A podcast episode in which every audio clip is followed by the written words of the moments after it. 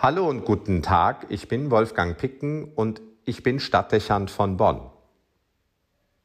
Gestern konnten wir ein wichtiges Ereignis für das katholische Bonn, aber zu Teilen auch für die säkulare Bundesstadt erleben. Mit dem Sonntagshochamt begann die Festwoche der Bonner Stadtpatrone Cassius und Florentius. Nach einer alten Tradition nehmen Rat und Verwaltung der Stadt an diesem Gottesdienst teil. Die Oberbürgermeisterin entzündet stellvertretend eine Kerze, welche die Stadt alljährlich zum Gedächtnis an ihre Patrone stiftet. Die Kirche hatte Vertreter aus allen gesellschaftlichen Gruppierungen und Institutionen eingeladen und viele von ihnen kamen. Seit langem war die Kirche erstmals wieder nach Corona-Zeiten bis auf den letzten Platz belegt. Kerzenglanz und Blumenschmuck, festliche Chormusik und der helle Klang von Trompeten und Posaunen. Ein großer Einzug von Liturgen, angeführt von den Chargen der Studentenverbindungen und gefolgt von den Mitgliedern der Ritterorden und den Ratsvertretern. Messdiener und Zelebranten in ansehnlicher Zahl und inmitten der Einzugsprozession die Kopfreliquiare der beiden Stadtpatrone. Die versammelten Menschen waren sichtlich ergriffen. Endlich wieder Gemeinschaft und festlicher Gottesdienst. Was für ein Anlass, um das Verbindende wahrzunehmen und zu spüren, dass es geheimnisvoll über und hinter allen Dingen etwas Unsichtbares und Starkes gibt, das wir Gott nennen. Wir können es noch, dachte ich mir beim Einzug und dem beeindruckenden Verlauf einer ergreifenden Liturgie.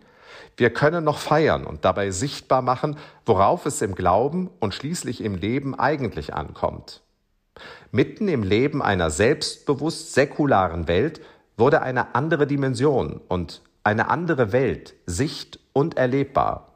Fast wirkte es wie eine Metamorphose, die Verwandlung in etwas anderes. Und das nicht zuletzt, weil diese Welt, dieser Raum und seine Abläufe, auch seine Gesetzmäßigkeiten nach gänzlich anderen Regeln verlaufen, als wir das im normalen Leben gewohnt sind. Das ist in keiner Weise eine Abwertung dessen, wie wir als moderne Menschen unser Alltagsleben und die Ausprägung unserer Gesellschaft vornehmen.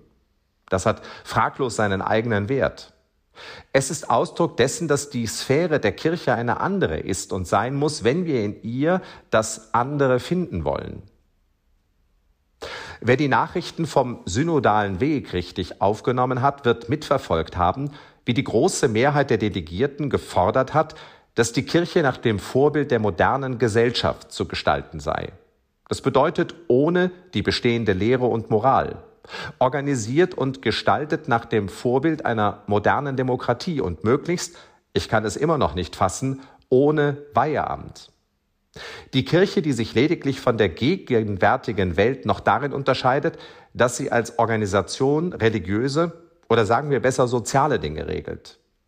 Ihr verbindlicher Maßstab sind nicht mehr das Wort und der Wille Jesu, nicht mehr Tradition und Lehramt, sondern die Mehrheitsmeinung derer, die getauft und gefirmt sind. Heute so und wenn es sein muss, wie es oft in einer Demokratie ist, morgen anders. Es ging sogar so weit, dass Essens Bischof sich zu der Aussage hinreißen ließ, das verbindlichste Lehramt für die Kirche sei das Verlangen derer, die Opfer sexuellen Missbrauchs geworden seien. Nun, es steht außer Frage, dass die Kirche sehr auf die Missbrauchsopfer hören muss, um klug und wachsam allem entgegenzuwirken, was einer Wiederholung solch schrecklicher Geschehnisse vorbeugen kann. Aber dass die Erfahrung der Opfer eine höhere Qualität für die Definition von Glauben und Kirche haben soll als das Wort Jesu selbst, wird man als populistische Entgleisung auffassen müssen. Es ist ausdrücklich nicht diese Welt, die Maßstab für den Glauben ist, so sehr man sich auch darum bemüht, diese Idee in den Köpfen vieler Katholiken zu verankern.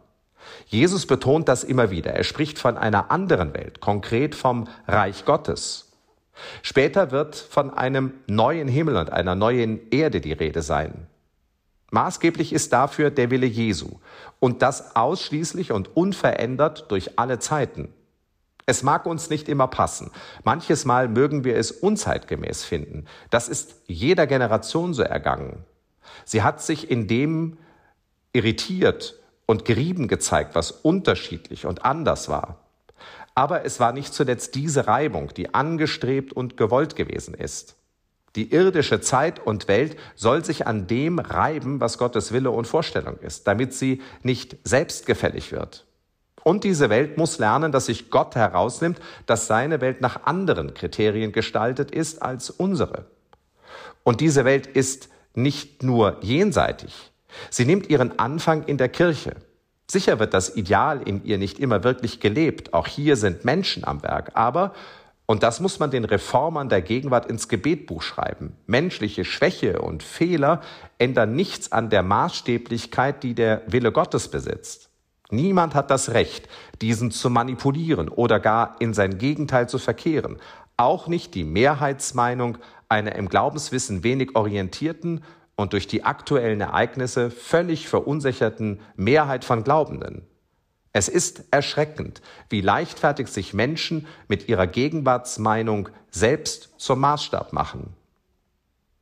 Am Ende würde eine Kirche bleiben, die nicht mehr das Reich Gottes vermittelt und erlebbar macht, sondern eine Organisation ist, die wie eine Partei oder ein Verein funktioniert und der es inhaltlich nichts anders gibt als das, was Demoskopen als Meinungen und Haltungen vermitteln.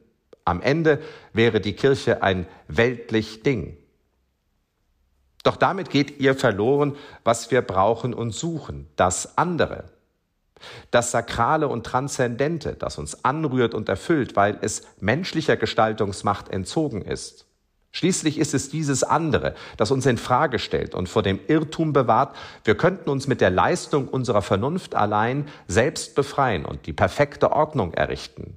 Dieser Ansatz ist respektlos und ignoriert die vielen Probleme unserer Zeit, die beinahe unlösbar erscheinen. Krisen, die unsere moderne Welt mit ihren Instrumenten der Machtausübung selbst provoziert. Auch wird ausgeblendet, dass es Missbrauch auch in der nichtkirchlichen Welt gibt und das in gleichem Maß und Schrecken. Ich denke an gestern und bin überzeugt, dass diese Kirche anders sein und bleiben muss als die Welt, damit wir in ihr das andere finden können. Und schließlich, weil ihre Ordnung und ihr Glaube Maßstab für diese Welt sein soll, statt dass diese Welt Maßstab für die Kirche ist. Das stellt die Verhältnisse auf den Kopf und nimmt der Welt das, was sie, geschunden wie sie ist, zu ihrer Heilung braucht. Wolfgang Picken für den Podcast Spitzen aus Kirche und Politik.